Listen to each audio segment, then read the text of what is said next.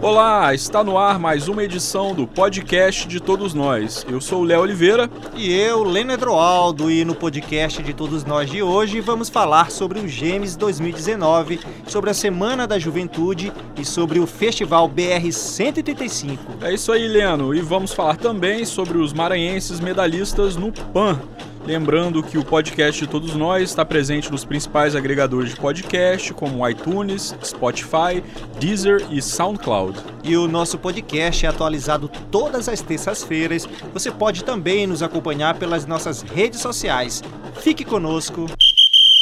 E vamos começar pelo GEMES. Este ano, o governo do Maranhão decidiu reunir todos os atletas do interior do estado que participam deste, que é o maior evento esportivo estudantil do estado do Maranhão, em um único local, o Centro Social dos Servidores Públicos do Maranhão, localizado no Calhau, em São Luís. Com a mudança, todas as delegações passaram a ter tratamento igualitário. E para garantir conforto e nutrição adequada, o governo do Maranhão montou um restaurante que serve café da manhã, gente. Serve café da manhã, almoço e jantar para todos os atletas. São mais de 4 mil refeições servidas todos os dias, com acompanhamento permanente de nutricionistas. A atleta Ana Júlia é uma delas, né? Uma das alunas atletas falou sobre o alojamento. Vamos ouvir, hein? É uma estrutura muito boa é também um alojamento muito confortável e também tem inúmeras coisas para nós aproveitarmos aqui, tipo, tem muitas brincadeiras.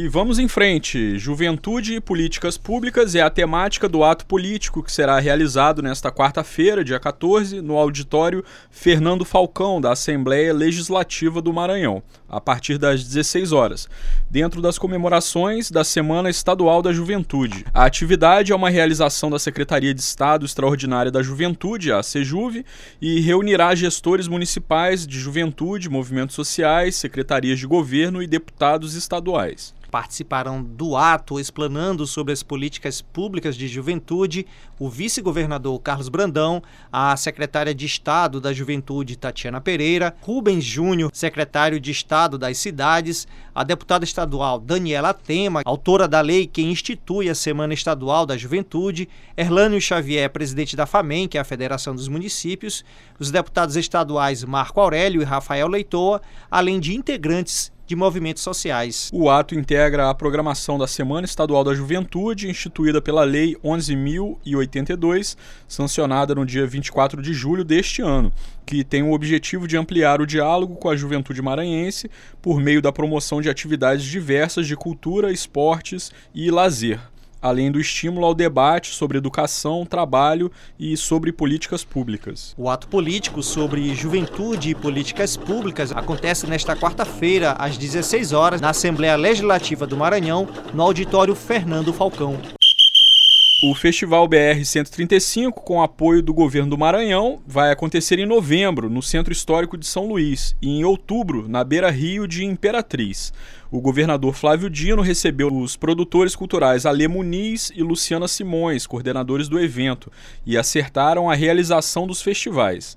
A agenda foi acompanhada pelo deputado federal Márcio Gerri e pelo secretário de Cultura Anderson Lindoso. Consolidado em São Luís, o BR-135 já conta com um público de 70 mil pessoas e este ano vai envolver diversos espaços no centro histórico.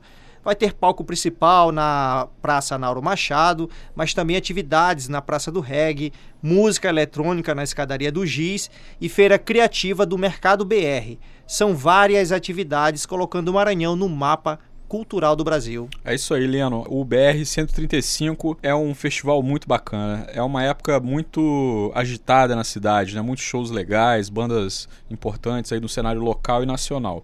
Tudo de graça, hein? É isso aí. E no caso de Imperatriz, essa é a primeira vez que a cidade irá receber o festival na modalidade instrumental, nos dias 11 e 12 de outubro. E agora vamos saudar os atletas maranhenses que brilharam no PAN do Peru o Brasil conquistou um total de 55 medalhas de ouro, quatro das quais foram para atletas maranhenses. No kitesurf, o atleta Bruno Lobo levou medalha de ouro. No basquete, as meninas do Sampaio Basquete, Tainá, Tati Pacheco, Rafaela e Clarissa também levaram ouro após vencerem os Estados Unidos. E olha que não é fácil ganhar dos Estados Unidos no basquete, hein, Eles gente? têm um time muito bom mesmo. Muito bom. No handball, a nossa querida Ana Paula, que já foi campeã mundial com a seleção brasileira, também conquistou o ouro, né? Ela que chegou na, na final e também se destacou ajudando as nossas meninas do país a conquistar a, uma das 55 medalhas de ouro no, no Pan-Americano do Peru. É isso aí, Leno. Parabéns a todos os atletas maranhenses que brilharam nesse PAN e vida longa ao esporte. E o podcast de todos nós vai ficando por aqui. Não deixe de assinar o podcast e siga as redes sociais do Governo do Maranhão para não perder nenhuma edição. Você pode ouvir também o podcast Conversando com o Governador, que está presente nos principais agregadores de podcast. O nosso e-mail é o podcastdetodosnós@gmail.com para sugestões, elogios ou reclamações. Até a próxima. Tchau, pessoal.